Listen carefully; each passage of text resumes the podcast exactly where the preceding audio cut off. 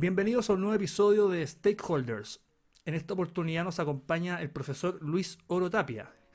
El profesor Luis Oro es licenciado en Historia de la Pontificia Universidad Católica de Valparaíso, tiene un magíster en Ciencia Política por la Universidad de Chile, es doctor en Filosofía Política por esa misma casa de estudios, ha ejercido la docencia en las universidades de Chile, Pontificia Universidad Católica, Pontificia Universidad Católica de Valparaíso y en la Universidad Central. Es autor de los libros El Poder, Adicción y Dependencia, Max Weber, La Política y los Políticos, El Concepto de Realismo Político, para leer El Príncipe de Maquiavelo, este último junto a Carlos Miranda. Es autor de decenas de publicaciones sobre teoría política en revistas académicas de Chile, Colombia, España, Rumania. Y es autor del libro que nos convoca hoy, titulado ¿Qué es la política? Profesor Oro, bienvenido Stakeholders. Muchísimas gracias por la invitación, estimado Sebastián Sotelo, y estoy muy complacido de estar en este espacio, bueno, y a tu disposición. Profesor, en su libro ¿Qué es la política? Usted desarrolla una respuesta en torno a cuatro conceptos claves, los cuales son conflicto, cooperación, poder y legitimidad, los que por lo demás, en la parte final, usted señala no constituyen una ecuación perfectamente balanceada, sino que más bien suelen ser de complementariedad, de tensión y de antagonismo. ¿Cuál de estos conceptos prevalece en la política chilena hoy? Qué buena pregunta. Es una muy buena pregunta em, porque de alguna manera es una pregunta que me induce a aterrizar el dispositivo teórico en un caso concreto. Eh, voy a hacer un preámbulo que va a parecer un poco elusivo, pero no lo es, para finalmente abordar eh, directamente la pregunta que tú me haces. ¿ah? Eh, estos conceptos que acabas de mencionar tú son conceptos de alguna manera reflejos y son conceptos respeccionales que ninguno de ellos puede existir por sí solo, sino que son conceptos que se sostienen recíprocamente. O sea, por ejemplo, por ejemplo, no hay, no hay cooperación sin conflicto. El conflicto lleva a la, a la cooperación. De ese punto de vista, eh, la cooperación sería un reflejo del conflicto. Y algo similar ocurre con el poder. Todo poder de alguna manera busca revestirse de legitimidad, pero paradojalmente, y aquí vienen estos, eh, estos, estos considerandos que aparentemente eh, son contradictorios y parecen juegos de palabra, pero no lo son, em, porque eh, el poder en sí mismo también, perdón, rectifico, la legitimidad en sí misma también es una forma de poder. Eh, la pregunta tuya de cuál de esos elementos prevalece actualmente en la política chilena la podemos responder en positivo y en negativo. Es verdad que tú me hiciste la pregunta en positivo, es decir, ¿cuál? Y yo te voy a responder en negativo, ¿cuál no? ¿Cuál de ellos es el más eh, débil en este momento? Em, y el concepto que es más débil en este momento en la política chilena de esos cuatro es, es el concepto de legitimidad. Ese concepto em, está casi completamente ausente en la política chilena. Eh, ¿Qué es lo legítimo hoy en Chile? Eh, a primera vista, esa pregunta pareciera tener una respuesta unánime. Siempre es unánime, pero para un sector, eh, no para varios sectores o para la mayoría de los sectores. Y cuando lo es unánime, generalmente lo es de manera nominal. Eh, y el problema viene cuando se trata de darle un contenido concreto a eso que es nominal.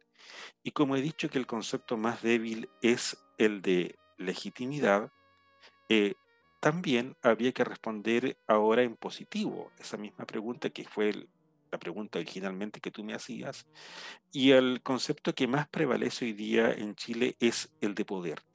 Pero ninguno de estos conceptos em, o elementos eh, se basta a sí mismo por sí solo. Porque, poder, pero es que lo que se ve más fácilmente eh, en la observación de la cotidianidad es conflicto. Entonces, ¿por qué el profesor opta eh, por el poder y no por el conflicto?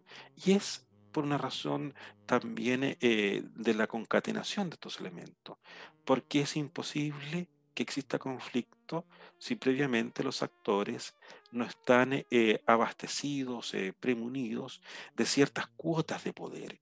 Así que finalmente es el poder. Y lo grave de esto es que es un poder con unas cuotas de legitimidad muy bajas, eh, casi una pátina de legitimidad, un barniz de legitimidad muy débil. Y precisamente esa ausencia, esa ausencia o esa debilidad, para ser más prudente, de la legitimidad, torna las relaciones de poder tan abrasivas. Y precisamente porque son muy abrasivas, son altamente conflictivas. La noción de conflicto, que para muchos quizás podría ser la esencia de la política, en el sentido de administrar conflictos, si bien es intrínseca a ella, no necesariamente significa algo negativo. De hecho, en, el capítulo de su libro dedicado a este concepto, usted reseña la noción de conflicto de Darendorf, quien concebía el conflicto como una relación no violenta o por lo menos exenta de hostilidad. De hecho, para Darendorf, la connotación violenta de conflicto correspondería al uso ordinario, coloquial o cotidiano, pero no a un lenguaje sociológico o científico. Desde esa noción, ¿por qué prevalece esta noción negativa de la dicción conflicto en la política? Yo creo, a ver, yo eh, suscribo o tengo simpatías por una corriente que es el nominalismo, una corriente que eh, dice que eh, las palabras, los conceptos son enunciados que se crean artificialmente y que se les busca después una correspondencia en el mundo empírico. O bien pues, también puede ser al revés, que hay cierta evidencia empírica eh, de la observación de la realidad y a partir de eso se crea eh, la palabra. Eh, el problema que se presenta en nuestras culturas hispanoamericanas es que la palabra conflicto está teñida, está impregnada para usar una, expresión muy, muy, muy del siglo XIX y del siglo XX, ¿ah? de mala prensa, eh, tiene mala fama, eh, eh, huele, huele mal. Y eso hay que entenderlo, claro, en el contexto de estas culturas hispanoamericanas, en función de un discurso normativo, y ese discurso lo que enfatiza es el otro momento, que es el de la concordia, la, la, mm, la unidad y mucho más aún la unanimidad. Eso es un discurso normativo, pero también hay que jugar un poco con eso. Hasta qué punto de vista la unanimidad puede ser tremendamente asfixiante, sobre todo si es una unanimidad forzada. Y si es asfixiante, eh, menguan, ¿ve? escasean muchísimas, muchísimo eh, las cuotas em, eh, de libertad. Eh, pero si nosotros nos atenemos a la observación empírica, observamos que el conflicto es la sal y pimienta de la vida y que lo que debemos aprender, y nos cuesta muchísimo tanto en la vida individual como en la colectiva, es hacer llevadero a administrar ese conflicto, porque también está la tentación de superar todo conflicto, pero para superar todo conflicto habría que erradicar em, aquello que supuestamente es la raíz última de él.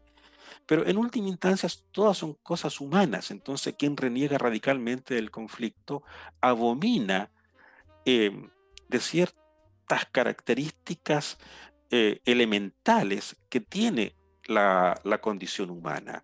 Nosotros somos seres conflictivos, no solamente respecto de los otros, de las otras personas o de los otros grupos, también somos conflictivos respecto de nosotros mismos. Em, y en el siglo XX se tiene una experiencia tan rica sobre esto, pero pese a que es tan rica, es tan poco aquilatada, tan poco reconocida. Eh, eh, aunque esté en el lenguaje cotidiano, inserta la palabra, eh, la psicología y sobre todo lo que hace el psicoanálisis es tratar de hacer dialogar esas partes nuestras que están en conflicto, es decir, el conflicto intrapsíquico, Bueno, no en vano tenemos insomnio, que es síntoma de eso. No en vano tenemos pesadillas, que son síntomas de, esos conflictos. Entonces los seres humanos somos individualmente seres conflictuales. Y si estamos en conflicto con nosotros mismos, también lo estamos en conflicto con los demás seres humanos. Entonces lo que debemos tratar eh, de hacer es primero reconocer que somos seres conflictuales y una vez que lo hemos reconocido, tratar de averiguar cómo podemos hacer llevadero eso. Porque, como decía, la eliminación radical del conflicto es altamente conflictiva también y en última instancia significaría negar casi la condición humana. En esa línea, profesor, el conflicto siempre ha estado presente en la civilización humana y siempre lo ha estado en el análisis politológico.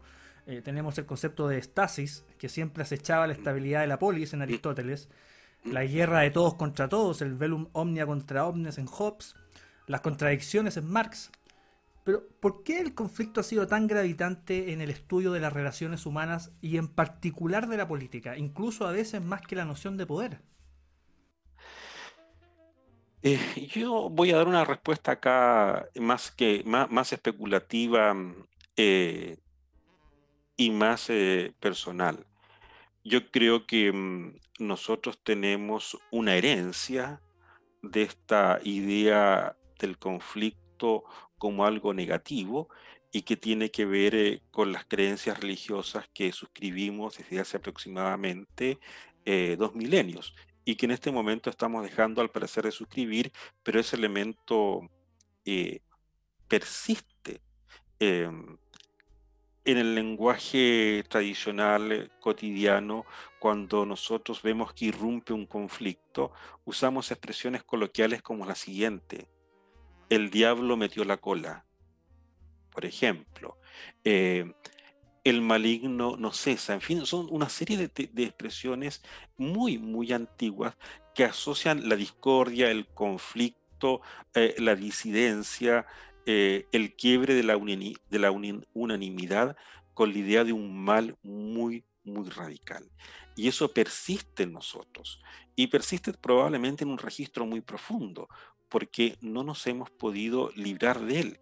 Y debe ser tan profundo que una vez que la civilización con su respectiva cultura se seculariza, eso sigue, sigue estando presente eh, y más aún, yo diría que se acentúa, se acentúa muchísimo más una vez que se seculariza porque eh, no están estos em, considerandos que estaban de alguna manera en la antigua eh, tradición eh, de considerar como parte de algunos conflictos, parte de algunos sufrimientos, del padecimiento de algunos dolores, como inherente a la condición humana. Eh, ejemplo, este mundo es un valle de lágrimas. Si hay lágrimas es porque no hay alegría. Eh, no hay alegría porque hay sufrimiento y, y el sufrimiento significa partes en fricción significa conflicto. Pero de alguna manera cuando esto se seculariza se cree que la felicidad es es eh, algo que se conquista en el mismo momento del nacimiento. Esto requiere de algunos matices, porque también podríamos eh, tomar eh, otra concepción de la felicidad que podría ser el equilibrio con uno mismo, por ejemplo, una tradición más clásica, más del mundo antiguo, pero la felicidad de los modernos, por decirlo de alguna manera, de nosotros, es una felicidad que se estima como la posesión eh, de un bien que está fuera de nosotros, no en nosotros mismos, y la posesión y la expectativa de poseer ese bien es un derecho que tenemos adquirido por el mero hecho de haber eh, nacido. Entonces, pareciera ser que lo que nos molesta tanto es la brecha que existe entre nuestra condición de, de haber nacido de estar acá en el mundo y la distancia que hay para alcanzar ese ideal. Y esa distancia son puros obstáculos que hay que, mm, que, hay que remover. Eh, nosotros ponemos mucho el énfasis en lo que está afuera eh, en nuestra civilización, ¿ah? en nuestra cultura de los últimos siglos. Eh, pero hay muy poca reflexión sobre lo que está dentro de cada uno de nosotros. Eh, siempre, por decirlo en redondito, así, siempre el mal está afuera, nunca dentro de nosotros. Eso pareciera ser como un presupuesto básico de nuestra, de nuestra cultura. Yo creo que eso no es así. Tampoco digo que sea falso, digo que eso es parcialmente así, pero hay otra parte que hemos omitido, que es la nuestra, lo que concierne a nosotros como unidades eh, psíquicas. Bueno, y de eso se encargan estas disciplinas que hemos conocido en el siglo XX de manera tan próspera, eh, como son las disciplinas de, la salud mental, por ejemplo, y tardíamente en la cultura New Age, eh, los saberes de autoayuda que tienden a eso. pero insisto, el enfoque nuestro es muy mecanicista y muy materialista, el que predomina, estoy diciendo en este momento, y pone la felicidad completamente afuera, eh, como una meta que hay que alcanzar. Y es una meta, es una meta paradojalmente que no está constituida o dibujada singularmente por cada uno de nosotros. Son metas culturales éxitos que hay que alcanzar. Hay que tener las zapatillas del mall. Eh, bueno, pero es que a mí no me gustan las zapatillas, pues. me gustan las sandalias o prefiero andar descalzo en casa. Bueno, pero no está eso, ¿ve? De alguna manera eh, nos hemos cosificado bastante, nos hemos eh, em, transformado eh, en personas casi, cuando digo mecanizado, un poco fuerte la expresión que voy a usar ahora, un poco robóticas, ¿ah? un poco programadas. ¿ah? para alcanzar ciertas metas culturales éxito que nos eh, son desde fuera y si no las logramos eh, nos causa una tremenda frustración. Eh, la frustración es rabia, la frustración es descontento y esa frustración en algún momento se trasluce en un conflicto con lo que está afuera. que efectivamente es así, pero no es todo. También hay que ver la parte que está dentro de uno. Perdón, creo, creo que es una, una cosa que falta en, en la reflexión politológica contemporánea.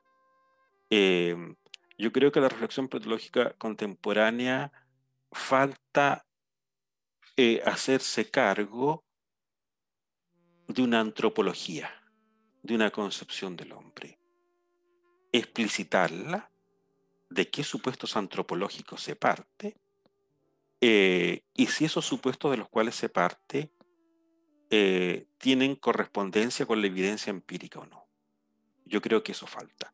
De alguna manera, el exceso de racionalización en la ciencia social y particularmente en la economía y en la, ciencia política, em, parte de un supuesto de que el hombre es un animal racional. Y ese supuesto le es indispensable para que ella se constituya como ciencia, porque solamente lo que es plenamente racional es cognoscible y predecible pero los seres humanos somos mucho más complejos que la mera racionalidad. Sin duda alguna tenemos un componente de racionalidad eh, altísimo que nos distingue de los otros seres vivos complejos. Eh, pero no somos solo eso. Eh, somos algo mucho más complejo y esas otras partes que tenemos las hemos desatendido. En el capítulo dedicado al concepto de cooperación, al momento de explicar las características de la cooperación política, usted hace una descripción de lo que son las coaliciones políticas, en la cual señala que las coaliciones, si bien son alianzas que se constituyen en función de intereses comunes, no siempre son armoniosas. Y para fundamentar este punto se remite a Aristóteles, en particular a la ética nicómaco, y el concepto de las amistades utilitarias, y que todas las amistades, en este caso las coaliciones políticas, que se basan en el interés son precarias, inestables, circunstanciales y accidentales. Por ende, cuando estas coaliciones cumplen su cometido o cuando pierden su sentido, se terminan, teniendo que buscar o reinventar un enemigo o aprovechando una nueva amenaza que logre aglutinarlas de nuevo. Bajo esa perspectiva, ¿cómo es posible formar coaliciones políticas de largo aliento que den estabilidad y gobernabilidad, que mantengan coherencia histórica, coherencia ideológica y un relato común entre sus miembros, si los enemigos de hoy pueden ser los amigos de mañana. Mira, Es una muy buena reflexión que la que tú haces ahí efectivamente, y entonces además agrega algo muy hermoso. Dice que las amistades políticas son quejumbrosas. ¿ah? Eh, porque siempre hay quejas. Los socios, los aliados nunca están plenamente satisfechos con los beneficios que obtienen, ni nunca concurren placenteramente a hacer los sacrificios para obtener eh, los bienes eh, que se espera obtener como una cosecha de la, em, de la alianza. Sin embargo, esta reflexión es tan lúcida de Aristóteles, al igual que otras de los clásicos, Em, yo creo que en la actualidad hay que hacerse una pregunta. Eh, si esas reflexiones tan lúcidas hoy día están plenamente vigentes. Digo plenamente vigentes. Es decir, están vigentes, pero no sabemos en qué magnitud. Y la pregunta por la magnitud de la vigencia tiene que ver con un hecho que nosotros tendemos a desconocer y que es un hecho muy nuestro que es la idea de progreso. La idea de progreso no en el sentido del progresismo, ¿ah? sino la idea de que, esto está en constante transmutación, en constante eh, transformación. Habría que hacerse la siguiente, una pregunta, por ejemplo, muy simple. El paisaje que conoció Sócrates en Atenas, eh, Aristóteles cuando estaba residiendo en Atenas, o Platón, qué tanto cambió en el transcurso de su vida. Eh, y no solamente el paisaje físico, sino que también la parte arquitectónica urbanística. Eh, probablemente hubo cambios significativos, pero nunca esos cambios van a alcanzar la magnitud de los cambios en nuestro. planteo la pregunta para nosotros personas que hoy día tienen 20, 30 años. ¿Cuánto ha cambiado el paisaje para ellos? El paisaje urbano, por ejemplo. Y el paisaje urbano es indicador de qué otro tipo de cambios. O sea, lo que trato de decir es que la sociedad nuestra, la civilización nuestra, es una civilización en perpetuo movimiento. La clásica también, pero era un movimiento mucho más lento. Era un movimiento que de alguna manera no era tan distante del movimiento, por ejemplo, de la naturaleza o de los ciclos astronómicos, de las estaciones, etcétera, etcétera. Eh, nosotros hemos construido nuestra civilización precisamente a contrapelo de todos los ciclos naturales. Eh, y queremos, y queremos de alguna manera em, eh, ir en contra de esos movimientos naturales y sobrepasarlos nuestro mundo, o sea, la velocidad del cambio nuestra no tiene ningún parangón con el pasado. Voy a poner un ejemplo súper cotidiano que a todos nosotros nos concierne hoy día. ¿Cuánto dura un aparato móvil hoy? ¿Cuántos aparatos móviles han tenido? Eh, hemos tenido nosotros en los últimos 10 o 12 años. Em, no se trata de, reparar un aparato o reemplazarlo por otro, porque el otro se desgastó. No, es otro, es otra cosa, ya es, otra configuración, es otra tecnología. Eh, este ejemplo que pongo para los artefactos físicos eh, no solamente se agota en ello, también eh, se agota en los espacios, también, perdón, concierne a los espacios que nosotros habitamos y también concierne a las relaciones humanas que se generan en esos espacios.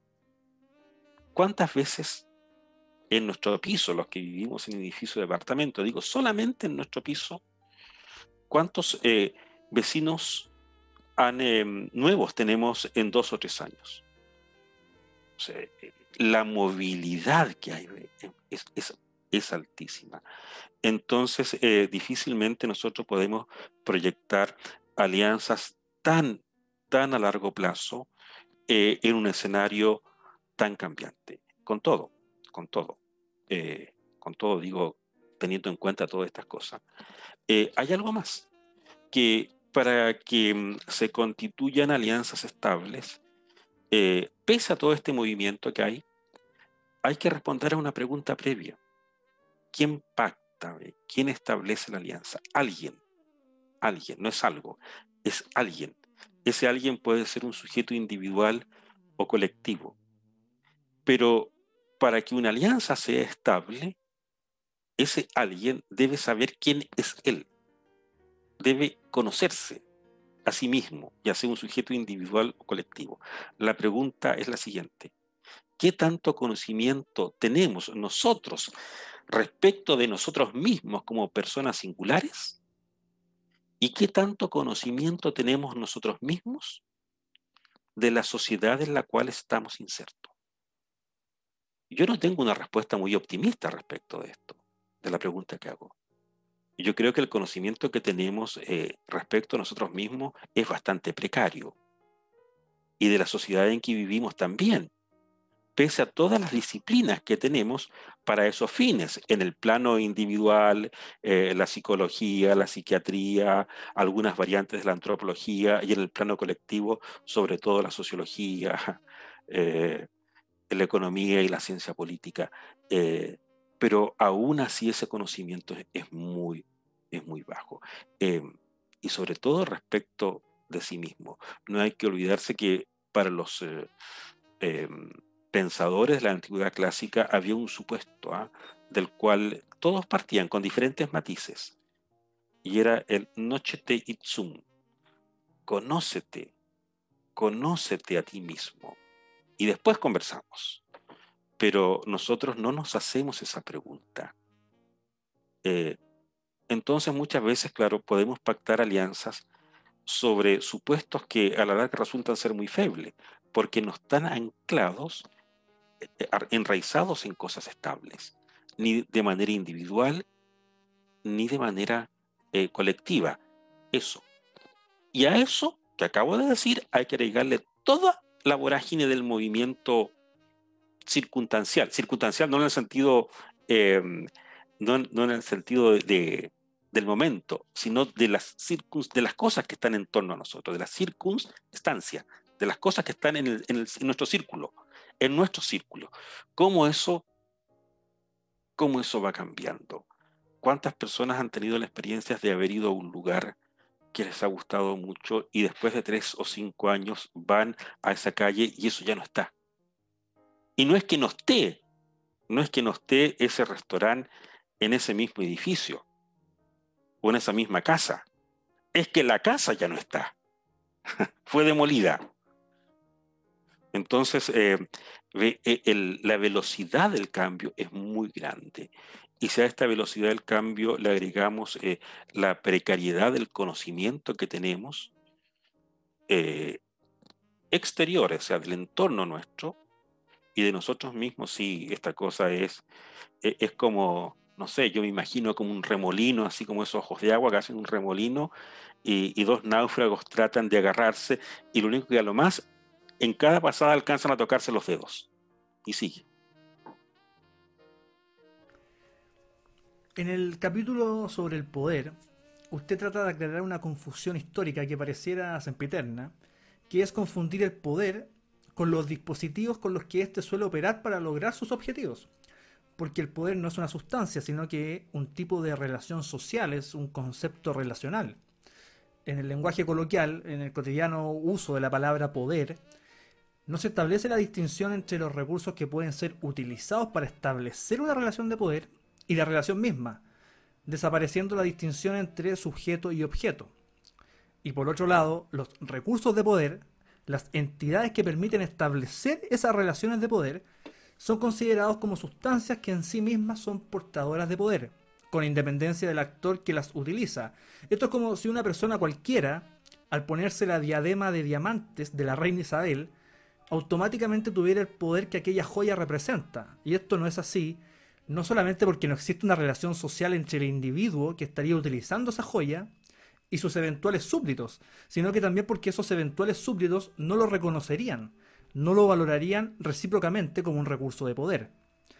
En esta línea de argumentación, profesor, y, y más allá de lo estrictamente formal, ¿cuál cree usted que es el estado de la relación de poder entre las instituciones que representan al Estado con la ciudadanía en el actual contexto político y social que estamos viviendo?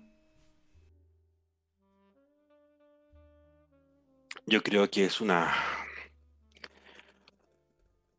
una relación sumamente débil eh, y tiene que ver con lo que conversábamos al inicio de, esta, de esta, reunión. Em, el problema de la legitimidad, eh, porque el poder estatal de alguna manera no se contenta con ser poder, sino que además quiere ser autoridad, entendida la autoridad como el saber socialmente reconocido, pero ese reconocimiento se lo dan em, se lo da la base, se lo dan para usar un lenguaje muy clásico del siglo XVII y XVIII, los súbditos, hoy día diríamos em, de, la ciudadanía. Eh, la legitimidad siempre viene desde abajo, el poder desde arriba, y, en, el, em, en la medida en que ese reconocimiento ascienda hacia arriba, el poder eh, cada vez menos poder y es más, y es más autoridad. hoy día eh, autoridad casi no tenemos, yo diría que no simplemente no tenemos autoridad, eh, lo que va quedando es un poder, eh, pero es un poder que, se ha, que ha experimentado unas transformaciones tremendas, porque si bien es cierto que los recursos de poder em, daban la posibilidad de de imponer una obediencia forzosa. Eh, hoy día eso tampoco es así. Eh, y voy a poner un ejemplo que para mí es muy emblemático. Es algo que ocurrió a fines de la década de 1980, no recuerdo si fue 88, año 88-89, que ocurrió en la Plaza Tiananmen en China. Eh, la escena es la siguiente, cualquiera la puede buscar en internet. Es el avance de una columna de tanques el tanque sería como el artefacto mecánico de la guerra terrestre más sofisticado que ha producido la, civilización. Em, viene avanzando esa columna de tanques al centro de la manifestación y de la vereda salta un señor con unas bolsas, como unas bolsas así como tipo camiseta, como una, de hecho inicialmente parecían como bufandas, y comienza a torear al tanque. Y ese hombre y ese hombre no solamente detiene al tanque, detiene a toda la columna de tanques. Entonces la pregunta sería ahí formulada en el lenguaje coloquial. Eh, en primera instancia, alguien ve la imagen, ¿quién tiene el poder? Diría, bueno, la columna de tanque, o sea, poder absoluto. Pero no fue así, porque ese hombre logró detener la columna de tanque y logró subirse arriba del tanque y logró que el piloto del tanque saliera arriba.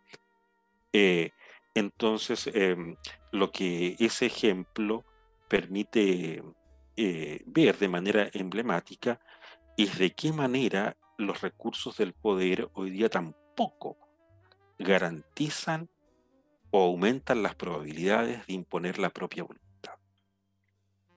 Ese es el grado de desconfiguración que hay de las relaciones de poder.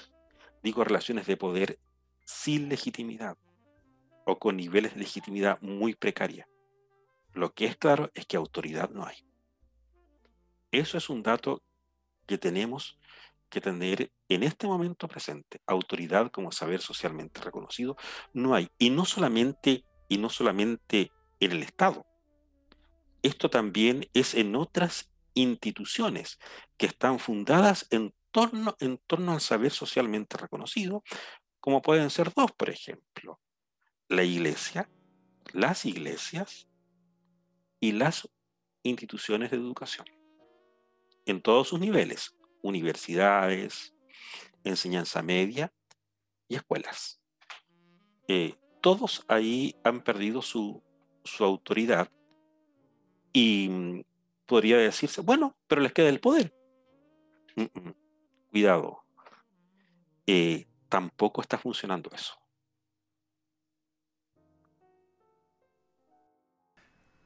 Bueno, a propósito de esto mismo que usted señala, en el capítulo dedicado a la legitimidad, ahí usted transcribe, eh, especifica que, comillas, estamos en presencia de prácticas legítimas cuando la titularidad del poder político y la modalidad de su ejercicio coinciden con la creencia que determina quién debe gobernar y con la manera cómo debe hacerlo. Por tanto, la legitimidad supone una correspondencia o síntesis afortunada entre las conductas concretas y las creencias desde las cuales la realidad es enjuiciada. Entonces, un acto puede ser catalogado de legítimo en la medida en que existe una concordancia, por una parte, entre quien debe mandar y quien realmente ejerce el poder, y por otra, entre cómo debe gobernar el titular del poder y la manera como efectivamente gestiona los asuntos públicos, cierre de comillas. En el Chile de hoy, post estallido, en pandemia, con una crisis de legitimidad abrumadora que se venía arrastrando hacía bastantes años, ¿qué actores cuentan con legitimidad ante la ciudadanía en su acción política? Las ONG, los innumerables, muchos de ellos instrumentales o instrumentalizados, movimientos sociales. ¿Quiénes tienen legitimidad? Yo creo que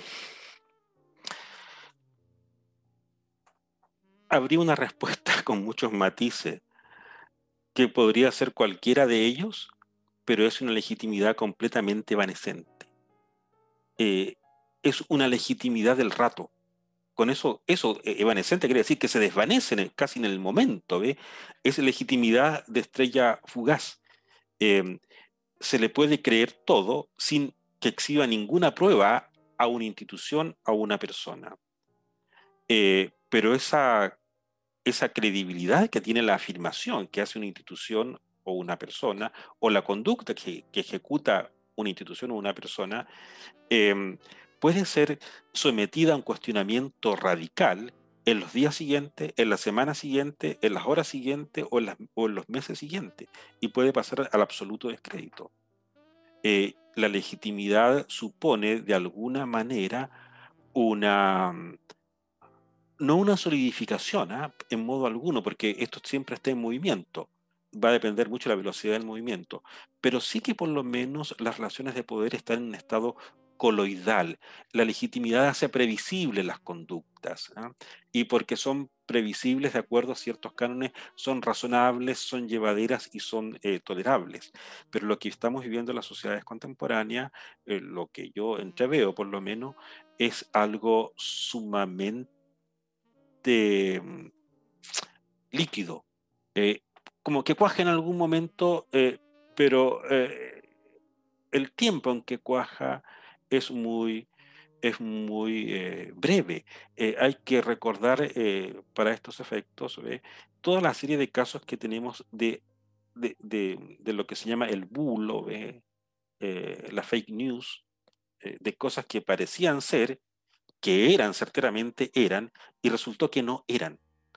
Entonces, acá todos tienen em, de alguna manera el crédito agotado y excepcionalmente se le da crédito a alguien y lo más probable es que ese crédito sea rápidamente defraudado. Eh, la circunstancia en la que estamos viviendo ahora, eh, yo creo que no es nueva. Yo creo que estas cosas han dado antes, ¿ah? parecidas en la historia universal. Eh, estos grandes pasos ¿ah? de, un momento a otro, probablemente uno de esos pasos fue el, el paso de la antigüedad tardía a la temprana Edad Media, ese fue uno, y probablemente hay otro, ¿ve? que es de la Baja Edad Media al mundo moderno, que es el siglo XV, el Renacimiento, que es un momento de mucha inestabilidad política. Ese es el momento de Maquiavelo. Pero la diferencia que tenemos ahora em, respecto a esos momentos, la singularidad que tiene el momento presente, es la velocidad, eh, la rapidez. Eh, en esos otros momentos que yo puse anteriormente de ejemplo, tal vez eh, el formato general era muy similar, pero las velocidades de los actores eran, eran menores. Ahora es la instantaneidad, eh, la rapidez. Es tanto, es tanto esto, que una de las cosas que uno echa de menos es personas lúcidas que mm, decanten esto y hagan propuestas, eh, análisis teóricos muy, muy profundos. Nosotros no tenemos un, San Agustín, que fue ese hombre bisagra entre esos dos momentos, fin de la continuidad clásica, comienzo del mundo medieval. No tenemos un Maquiavelo, no tenemos un Bodino, porque para que ese tipo de hombres exista, eh, también se requiere de un tiempo que es de un tiempo individual, de un tiempo psicológico, que es el tiempo de la serenidad, de la serenidad de la acción y del retiro también del mundo para contemplarlo después. Maquiavelo escribe su príncipe en un momento en que él eh, se retira del mundo, o lo obligan, mejor dicho, a retirarse del mundo, y es un momento eh, contemplativo. Nosotros hoy día casi no tenemos momentos contemplativos, estamos demasiado interpelados por la instantaneidad del momento. Es tal la velocidad del tiempo nuestro eh, que nosotros tenemos a veces dificultades para recordar cuál fue la noticia más importante de la semana hubo tres o cuatro o cinco. Y no recuerdo cuál era. O sea, pasan tantas cosas que ya no sé cuál fue la que pasó. Y voy a poner un ejemplo muy concreto. Lo que ocurrió, por ejemplo, a partir del 18 de octubre de 2019 hasta, hasta los primeros días de enero de 2020. O sea, durante una semana, ¿cuántos eventos había? Y uno iba tapando al otro, uno iba ocultando al otro. Y hay, una situación como de aturdimiento y no hay disposición para la reflexión. Y además el estar constantemente interpelado. Yo creo que esa es una novedad de la civilización nuestra.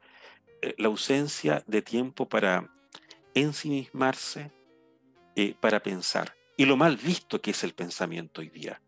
Eh, el pensamiento hoy está, está bajo sospecha. El pensamiento siempre supone ir por rutas inciertas, por rutas exploratorias, por rutas tentativas, eh, por rutas de muchos tanteos. ¿ah? Puede que sí, puede que no. Hoy día eh, hay una interpelación muy fuerte eh, para que la persona no, no adhiera a un estado reflexivo, sino para que adhiera a algo que está en las antípodas del estado reflexivo, que es la adhesión a una convicción. Es una demanda emocional más que una demanda de reflexión la que hoy día recae sobre los ciudadanos. En el capítulo en el cual realiza una aproximación a una idea de política, usted lo hace a través de tres acercamientos. Eh, usos del vocablo político, política en el lenguaje cotidiano, la que realiza Weber en la política como profesión, y la definición de actividad política formulada por Easton. Me quiero referir al primer acercamiento que usted realiza, en, cuanto que en, el lenguaje cotidiano la palabra política no solamente es utilizada para referirse a los asuntos de Estado. Eh, no, no obstante, como usted bien explica, una conducta es política si ésta tiene por propósito incidir en los asuntos de la Asociación Política Suprema, es decir, el Estado. Pero claro, este uso cotidiano, general, popular, vulgar si se quiere, de la dicción política es bastante común y acá resulta interesante hacer la comparación con las palabras anglosajonas, ya que ellos diferencian muy bien lo que es entre policy, que vendrían siendo como las reglas, un tipo de orden, un conjunto de normas aplicables en situaciones, en organizaciones. Eh, public policy, que son las políticas públicas, y lo que los anglosajones llaman politics, que vendría siendo nuestra política, la acción política. Pero esta diferenciación explícita no está en el español, sino más bien es una diferenciación implícita dependiendo del contexto en el cual se utilice la palabra política. ¿Habría que reclamar la palabra política para el uso exclusivo y excluyente de la acción política? ¿Para el campo de la política profesional? ¿O este uso común de la palabra ayuda a socializarla, a naturalizar un vocablo cuyo significado politológico, sociológico, está profundamente dañado y en crisis? No, yo, yo creo que no. Eh, y por una razón un poco a priori la mía, y yo soy eh, contrario a, los inquisidores del lenguaje. Eh, yo creo que el lenguaje tiene un, un, dinamismo em, y creo que las diferentes acepciones que tiene una palabra, cualquier persona las va captando en las diferentes frases en que va a insertar la palabra o en los diferentes contextos. Eh, nosotros tenemos una situación en Chile muy especial respecto de esto, eh, porque de alguna manera se maldice la política, pero por la otra parte eh, se sobredimensiona la política, se la enaltece y, se, la, se, la, magnifica demasiado. Em, Ahora, yo creo que los latinoamericanos y creo que los chilenos no somos la, excepción, tenemos una relación muy extraña con la política. Em, los latinos, voy a hacer acá como una serie de juicios eh, comparativos.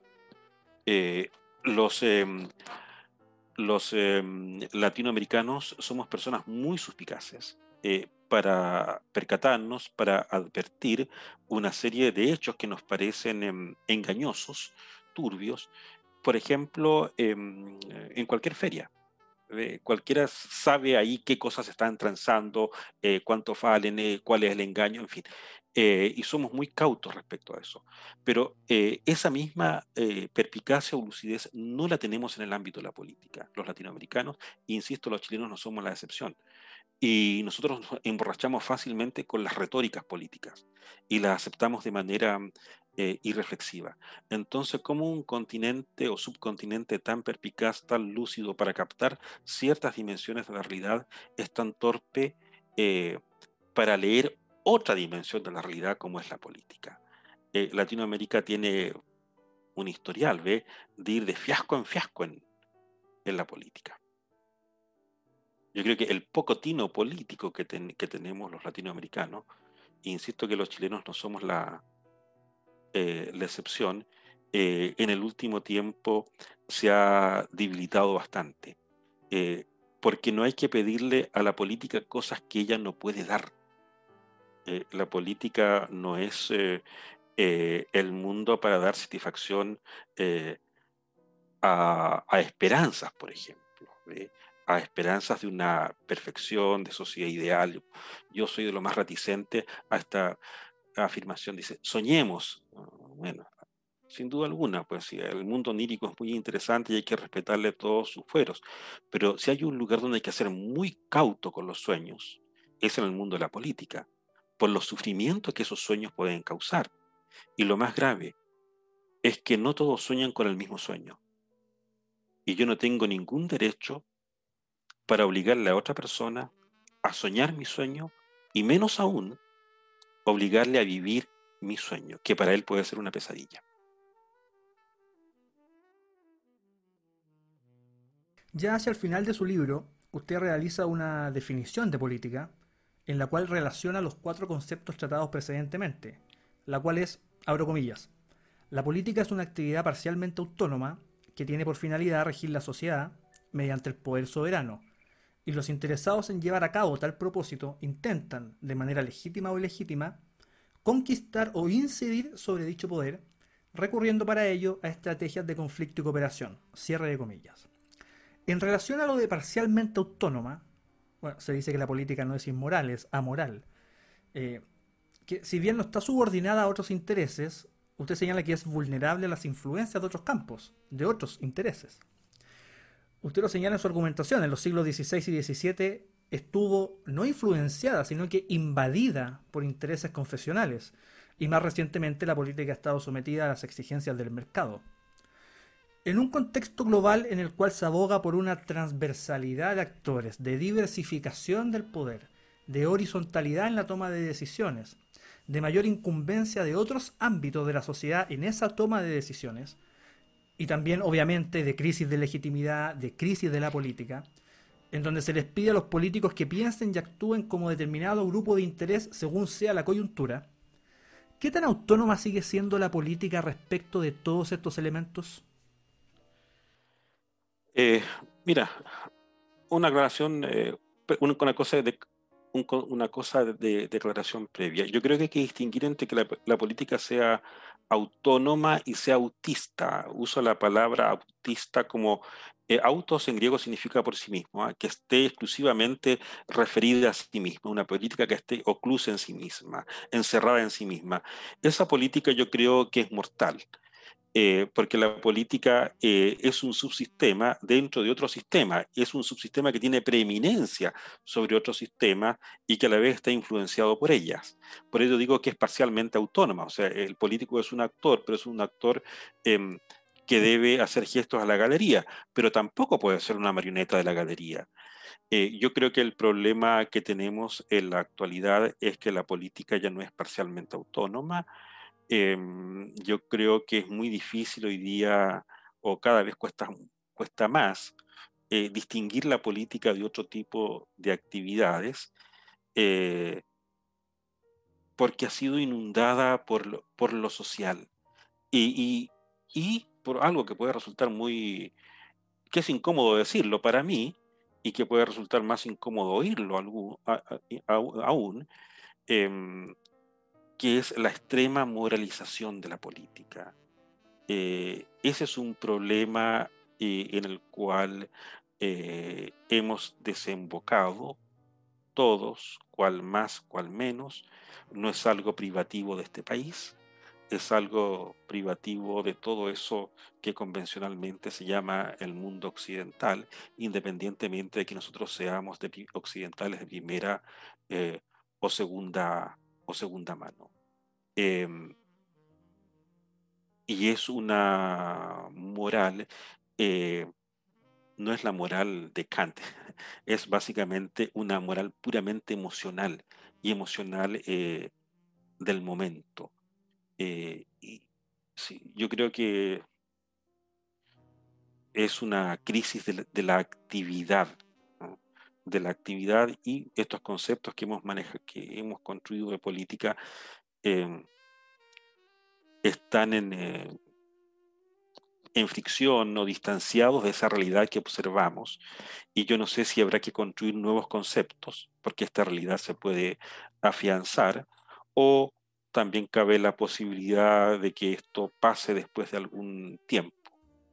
Em, en todo caso, en las definiciones a veces habla del poder soberano.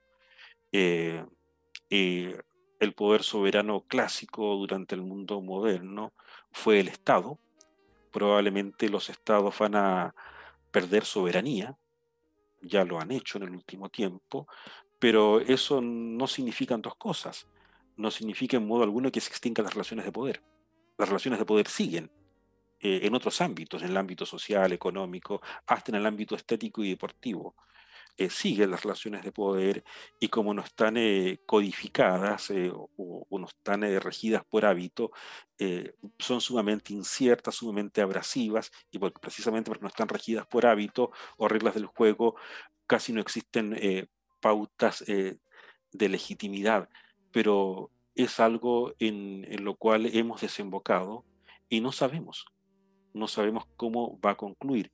Eh, una de las posibilidades, claro, es que siempre va a existir un poder soberano la expectativa de un poder soberano. Bueno, si no es el Estado, podrá ser una, una institución que esté por sobre, por sobre eh, el cadáver de los Estados, que podría ser, un, no sé, pues, instituciones eh, globales, no sé, pues las, Naciones Unidas, el Banco Mundial, el Foro de Davos, no sé qué otra instancia, pero no sabemos. esto está en son capítulos eh, abiertos.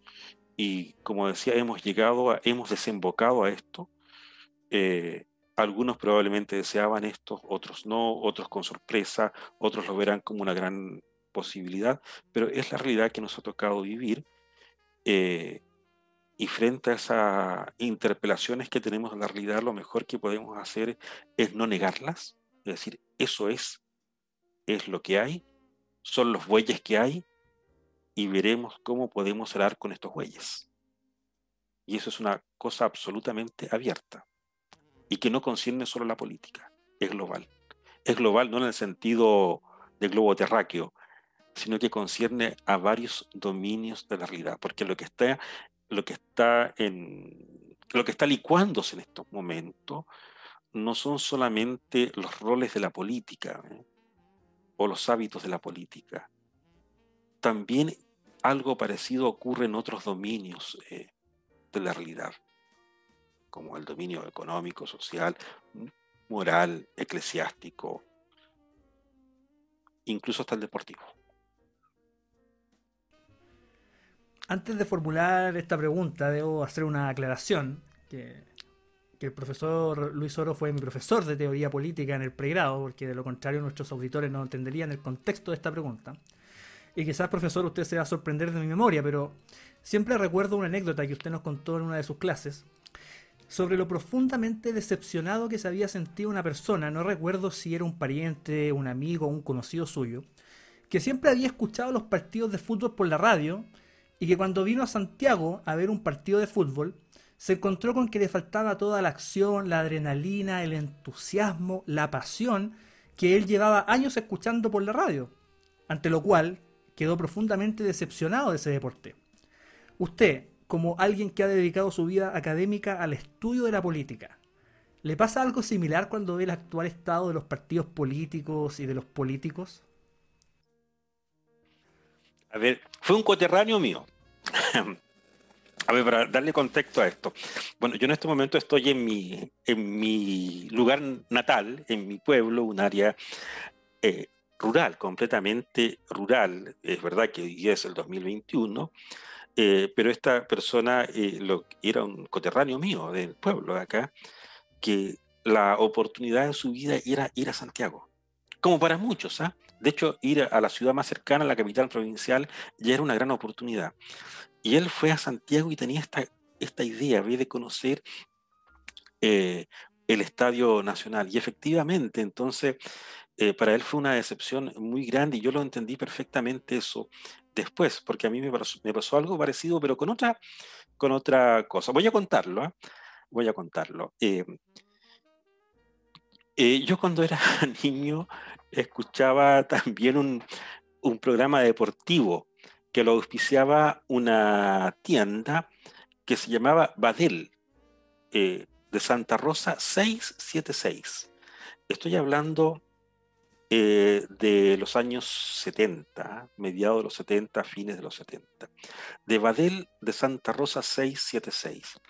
Eh, en ese momento estaba de moda un deporte de mesa que era el ping-pong. y en fin, entonces esta tienda se, suponía que tenía todas esas cosas y yo escuchaba mm, este programa deportivo auspiciado por esa tienda y yo quería conocer Santiago. y fue el viaje de mi vida, ir, a Santiago, me llevaron. Eh, y prácticamente mm, el objetivo era uno, yo no quería conocer los edificios, eh, porque cuando era niño también para mí era una fantasía conocer los, edificios de altura. Eh, para mí los edificios de altura eran casas de dos pisos en el campo ver un edificio. Bueno, estaba en la fotografía, uno veía los edificios, pero no tenía interés por verlos presencialmente. Quería conocer esa tienda. Y llegamos al terminal de buses norte, que yo no me doy cuenta dónde quedaba, pero probablemente haber quedado eso por el barrio Independencia o cerca de Mapocho. Allí llegaba el terminal de buses, los buses del norte, el Andes Marbus. ¿ah? Y, le pedí a mi padre, él fue el que me llevó, número uno, ir a Badel. Entonces llegamos, tomamos desayuno y comenzamos a buscar la tienda. Eh, primero en la calle Santa Rosa, mi padre se ubicaba en Santiago más o menos, bien, entonces sabía a dónde ir.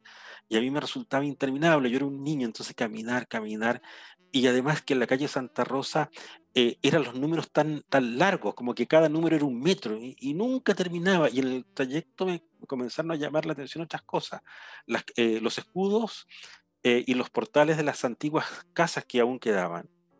Bueno, y finalmente llegamos a Badel, de Santa Rosa 676. y fue una decepción tan grande. Era una tienda de dos pisos, y cada piso habrá tenido 10, 12 metros cuadrados. Eso era Badel de Santa Rosa 676. Eh, y bueno, desde ahí me volví escéptico a, toda propaganda. Y yo hasta hoy día soy escéptico a toda propaganda, soy, invulnerable. Hasta el momento, nunca saben en qué cosa puede caer más adelante. No, pero soy completamente descreído de todas las publicidades, de todas las publicidades. Eh, bueno, remito esta pregunta al dominio de, la política. Yo, yo eh, hasta hace eh, un año y medio atrás, yo nunca fui una persona que me decepcione de la política, nunca. Porque yo nunca he tenido ilusiones en la política, porque solamente se puede desilusionar aquel que alguna vez estuvo ilusionado, se puede desencantar a aquella persona que alguna vez estuvo encantado. Yo nunca estuve encantado de los políticos. Yo siempre he tenido una opinión muy pobre de los políticos, eh, pobre, humanamente pobre. O sea, para mí, eh, el gallo que se dedica a la política hay un problema ahí, en fin, pero sé también que hay grandes estadistas, eso siempre lo he tenido claro. De manera que desilusionado nunca. No obstante, en el último año y medio sí, sí, pese a mi rasero, a mi parámetro tan bajo que tenía de los políticos, sí he resultado decepcionado porque nunca eh, había imaginado que eh, fuera aún más bajo de lo que yo imaginaba. Si esto fuera una escala de nota, habría que poner nota del menos uno hacia abajo. Y eso es lo que para mí ha ocurrido desde, no le digo desde, 2019 hacia adelante, esto empezó un poquito antes. ¿ah? Esto empezó, yo diría que hacia, hacia el momento del bicentenario, sí, sí, sí. No, y por lo visto la escala sigue, sigue bajando y van a haber menos 7, menos 8, menos, menos, menos 10. Em, pero también yo digo otra cosa, que en una sociedad democrática, y está con todas las cosas que se dicen, es es una sociedad democrática o tiene indicadores democráticos en que las personas por lo menos pueden elegir a quienes ellos quieren. Yo digo que en una democracia no hay malos políticos. Todos los políticos son buenos políticos.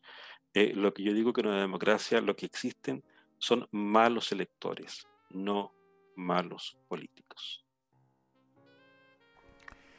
Finalmente, profesor, y respecto del actual proceso constituyente en el cual nos encontramos, eh, cuando la Convención Constitucional tenga que hacer entrega de la propuesta de nueva constitución, y debido a los requisitos que se tuvieron que haber cumplido para sancionar esa propuesta, eh, esto es los dos tercios de la convención, ese resultado será muy probablemente algo no muy alejado de lo que hoy es nuestra constitución, echando por tierra los intentos de ciertos grupos políticos de hacer una constitución a su antojo, pero también defraudará a muchos ciudadanos que esperaban otro tipo de constitución, distinta a la actual, ¿Cómo se podrá sostener esa situación desde el punto de vista de la legitimidad? Sí, muy buena pregunta. Yo creo que, bueno, la pregunta tuya también parte de un supuesto muy optimista, eh, que los eh, legisladores constituyentes, los constituyentes van a ser al final del día personas muy juiciosas y criteriosas. Ojalá que así, que así sea. Eh, pero están estas esperanzas casi desmedidas respecto de este proceso. Había que decir que esto tampoco es nuevo en Chile.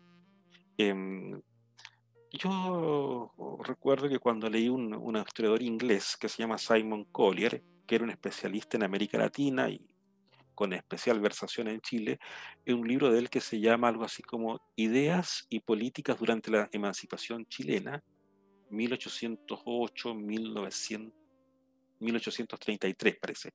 Está publicado por la editorial Andrés Bello. ¿ah? Em, hay una parte en que él, no recuerdo exactamente el, el, el capítulo, el nombre del capítulo, pero habla de la actitud de los chilenos en ese periodo, 1808, 1833, respecto de la legislación y la constitución. Y yo digo, eh, me he recordado mucho ese capítulo y hace poco lo releí. Eh, digo, qué poco hemos cambiado los chilenos, porque siempre tenemos una expectativa respecto de los cuerpos legales que es absolutamente desmedida. Y no solamente respecto a estos macro cuerpos legales, como son las constituciones, sino también respecto a legislaciones menores. Voy a poner un ejemplo muy, muy trivial. Eh, en los mensajes eh, de 21 de mayo ¿ah? que se hacían antes, ¿cómo estuvo el mensaje presidencial? ¿Era bueno o malo? Según la cantidad de proyectos de ley que haya, anunciado el presidente de la República. Entonces hay una expectativa desmesurada respecto de la, legalidad. Y el problema es que esa legalidad no tiene una, una concordancia, una coherencia, un ensamblaje con el etos eh, social nuestro.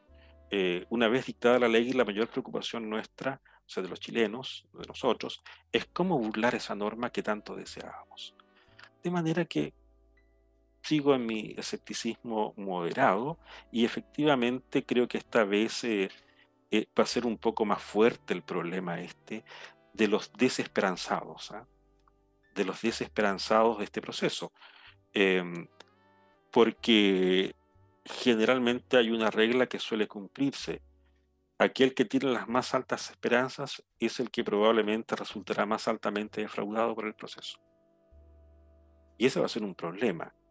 Va a ser un problema, desde luego, individual para cada una de esas personas, porque en la medida en que la política se sacraliza y se convierte en un sentido de vida, esas personas quedan a la deriva después.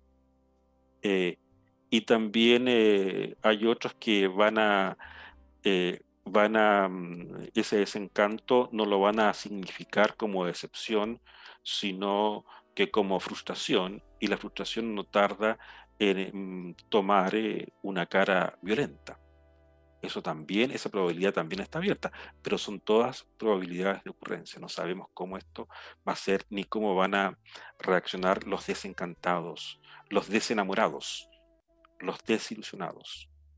Eh, esa palabra calza bien, los desenamorados. ¿ah?